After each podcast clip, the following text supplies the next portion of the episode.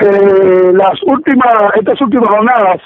es decir, antes y durante el fin de, antes y durante el fin de semana, eh, miembros de la resistencia cubana habíamos sostenido eh, algunos encuentros donde la, en caso de ellos se planteó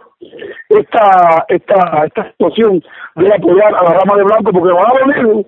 puede mucho que estas valientes mujeres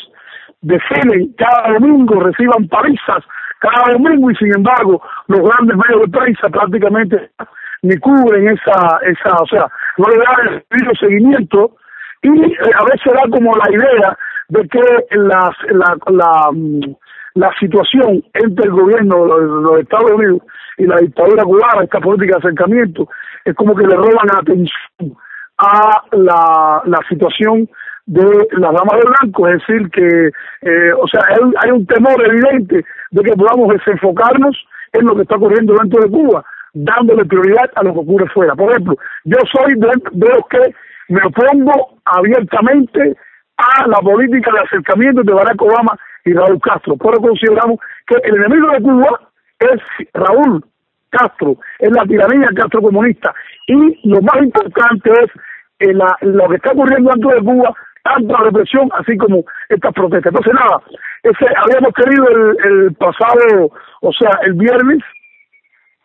habíamos tenido, el viernes pasado habíamos tenido un encuentro en casa de, de, de Rodiles, de Antonio Rodiles, donde nos dimos cita varios opositores allí,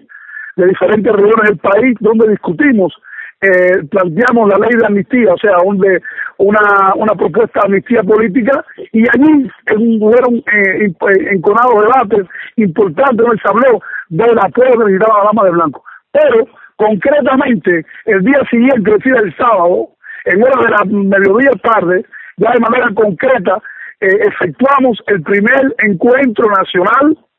de la resistencia cubana